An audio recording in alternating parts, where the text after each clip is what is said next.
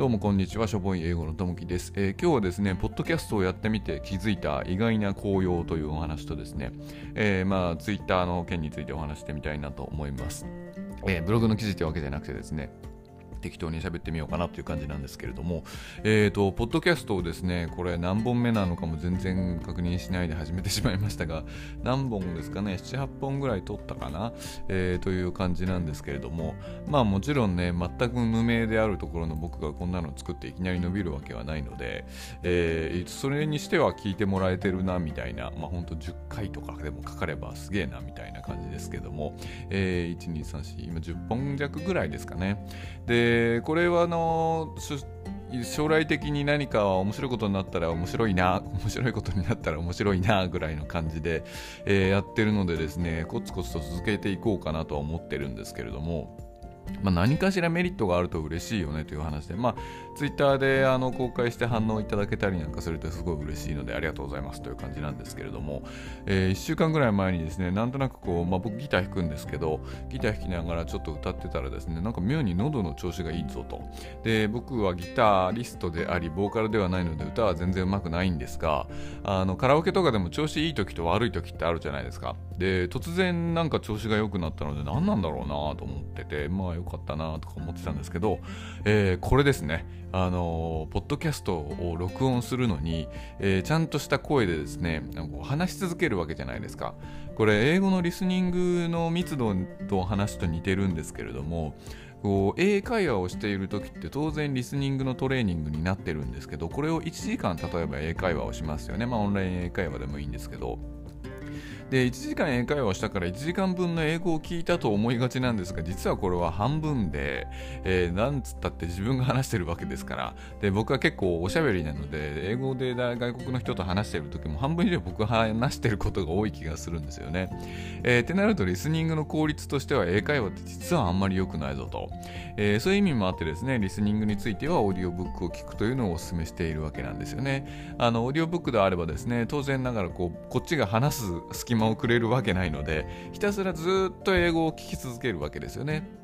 で、オーディオブックの中の人をですね、えー、っととか言わないんで、もう完全なこう隙間なくネイティブが聞くためのネイティブが発音している英語を、えー、聞き続けることができると。なので、単純に1時間リスニングのためにですね、例えば日本の英語教材を使うと日本語で喋ってる部分がなんか意味を解説してくれたりするじゃないですか。えー、それも本当に邪魔なので、本当に密度が、えー、高い100%隙のないリアルな英語という意味でオーディオブックっていうのをすごいお勧めしてるんですけど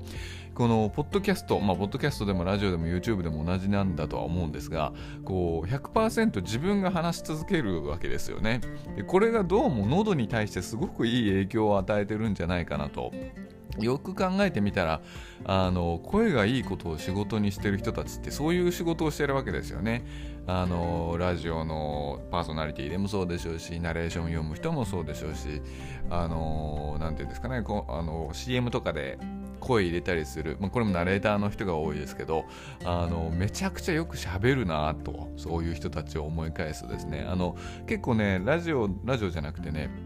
テレビ CM の、えー、声を入れてる人ってバンドのボーカルとかやってた人が結構いたりするんですよ。あの僕が何度もライブを見た有名な人で言うとですね遠藤一生さんという方がもうめちゃくちゃ歌も良くてでまあミュージシャンとしてそんなにバカ売れしたわけじゃないんですけどこう声がめちゃくちゃいいのであのー、CM の声を結構入れてるという方でしたね。でまあやっぱりいい声でまあもともとボーカルで声がいいっていうこともありますがそういう仕事をしてる人はねそういうやってこう鍛えてるとこがあるのかなという気がしました。ちなみにその遠藤一生さん有名なところで言うとですね、えー、その疲れにリゲインよとかそういうのをやってた人ですね。もうめちゃくちゃいっぱいあったんですけどね。あもう忘れちゃったかな、えー、スイカバーとかですね。あとキリン淡麗生みたいなことを言ってた声の人です。あの歌もめちゃくちゃ良くてね結構、えー、ソウル系のライブをやったりしてるのでよかったら見ていただくのもいいのかなと思います。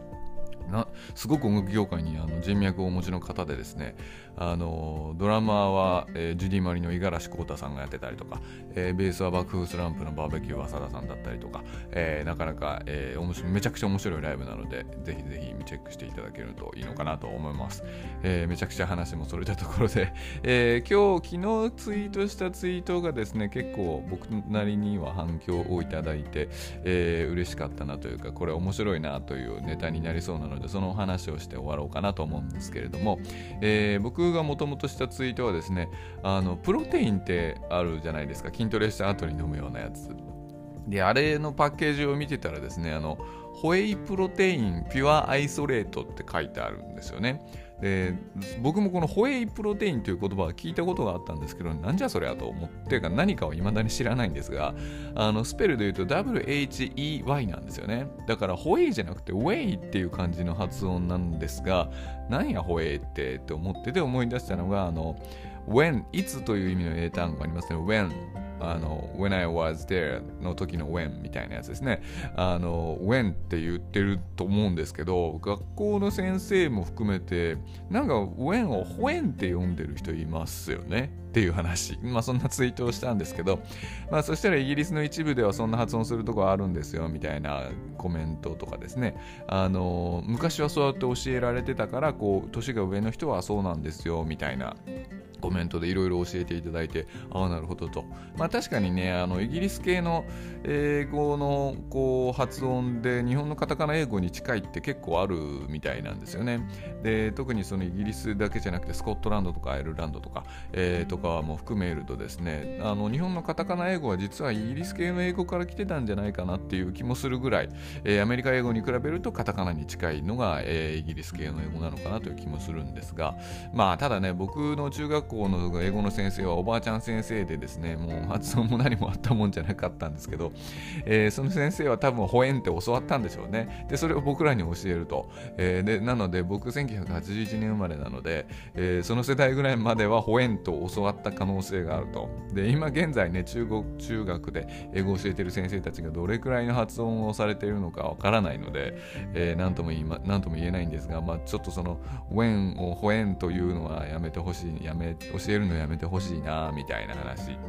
ででですね、そんなツイートをして、あの、リプとかにあの返信とか書きながら、えー、かんいろいろかん思い出してたらいろんなことが思い出されてきていて、その、僕その中学の授業を受けてる時点で全然本物とちゃうやんけと思ってたんですよ。でも当時僕は当然英語なんて話せるわけもないし、えー、英語を話す国の人の友達がいるわけでもないしでもなんか本物と全然違うなって思いながら授業を聞いてたわけなんですよね。でこれなんでかなって思ったんですけどよく考えると小学生の時からですね親父の影響であのビートルズを聴きまくってたんですよね。当時あの MD すらまだない時代であのカセットテープのウォークマンでだからもう本当にウォークマンですよね。あれにあの僕は当時好きだったあのですねチャゲアスとかですね、えー、を入れて聞いてた。チャゲアスがめちゃくちゃ流行ってた時だったんですよ。あの本当にやーやーやーとか出たい時期なんじゃないかな、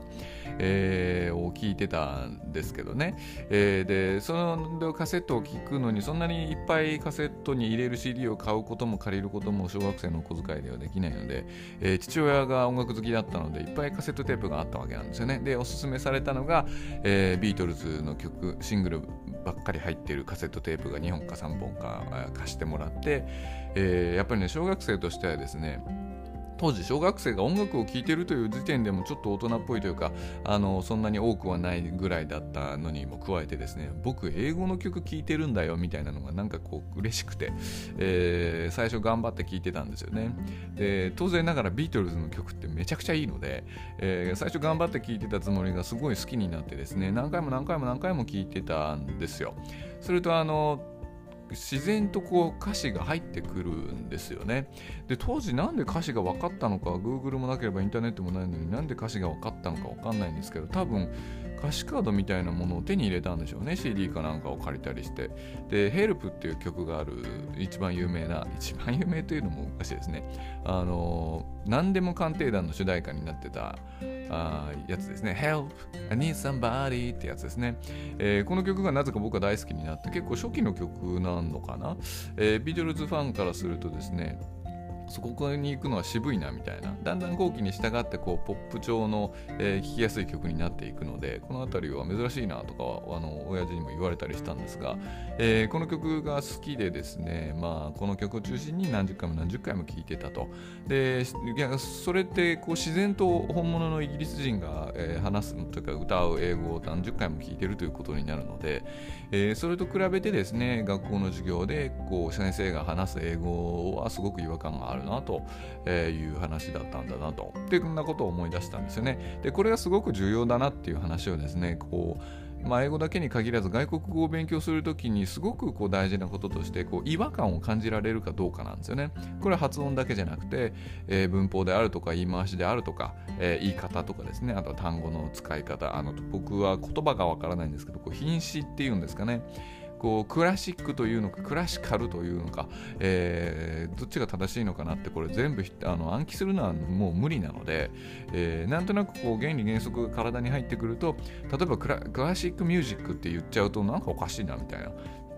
あ英語だから classical music って言わなきゃいけないんだみたいな感じってこう違和感を感じることで、えー、直していくことができるんですが、えー、まあ、そんなことでですね違和感を感じるためにはですね正解形が体の中にないと無理なのでで僕はこう無意識にですね好きで聴いていたビートルズとか、まあ、一部ストーンズとかも聴いてたんですけど、えー、そのあたりの洋楽をたくさん聴くことでですね無意識のうちにこう正解形が体の中に入っているので、え中学の時は発音のだけの話話ですけど後にですね英語の勉強を始めて、まあ、そこそこ話せるようになるまでにですねその違和感を感じるベースとして洋楽の歌詞っていうのがものすごく役に立つので、えー、まあ即効性はないんですよ残念ながら。ただね洋楽を聴くっていうのは勉強というよりもただ楽しいだけなので、えー、ぜひぜひですねあんまり英語を勉強してるけど洋楽は聴かないんだよという方はですね洋楽を聴いてみていただくのもいいのかなと思います。で洋楽を聴いて英語を勉強する方法ということに関してはですね、えー、昔ブログの記事を書いたことがあるのを今思い出したので、えー、このポッドキャストの概要欄に、えー、リンクを貼っておきます、えおすすめのミュージアンなんかもねおすすめし、えーと、書いているんですけどもまあ、洋楽に関して言うとですね英語圏の人が歌ってる曲は全部勉強になるんですができればねあの起承転結があってストーリー的になってる方が英語の勉強になりやすいのでなんかここら日本語の歌詞でもあまり意味がないような歌詞でこう曲調とかリズムとかで押してる曲もあるので、えー、なるべくメロディーがあってですね、えー、歌詞がストーリーみたいになっていてこう聴きやすくてっていうような条件を、えー、そ兼ね備えたアーティストがいいのかなということで誰だっけなブルーノ・マーズとか、えー、ジェイソン・ムラーズとかおすすめしたのかな。女性だとマライア・キャリーとか、えー、最近で言うとアリアナ・グランデとかまあ僕が歌が好きな人歌が上手い人が好きなので歌が上手い人ばっかりになってますが、まあ、あとはストーリー的で言うとであの紹介したことがあるのはエリック・クラプトンの「 Wonderful Tonight」とかですね。あのすごく本当にストーリーになってでお家から出かけるところからパーティーに行ってパーティーから帰ってきて寝るところまでのストーリーになっている歌詞でで実はすごく皮肉が効いているような曲でもあるので、えー、これですねぜひ聴いてみて。であの今はねスマホでググればすぐ歌詞出てくるので,、えー、でできればね歌詞を見ながら聴いてで好きになったら何十回も聴いてそしてできれば、えー、下手でもいいので歌ってみると。でこれ洋楽を歌うというのはですねあのシャドーイングと同じ効果があるはずな上に、えー、リズムがですね身につきやすいので、えー、日本人はめちゃくちゃ洋楽今いわゆる西洋音楽に対してリズムが取りづらい民族なんですよ。でこれはですねこう訓練すれば良くなるんですけどリズム感が良くなると英語も良くなるので、えー、一石何鳥みたいなことをですね、えー、目指しがちなこのしょぼい英語の勉強方法ではありますので、えー、ぜひぜひ一石一石で一石五鳥ぐらいを目指してですね、えー、洋楽をいっぱい聴いて歌ってみてももらえばいいのかなと思います、えー、10分超えたので今日はこれぐらいにしたいと思います。ありがとうございました。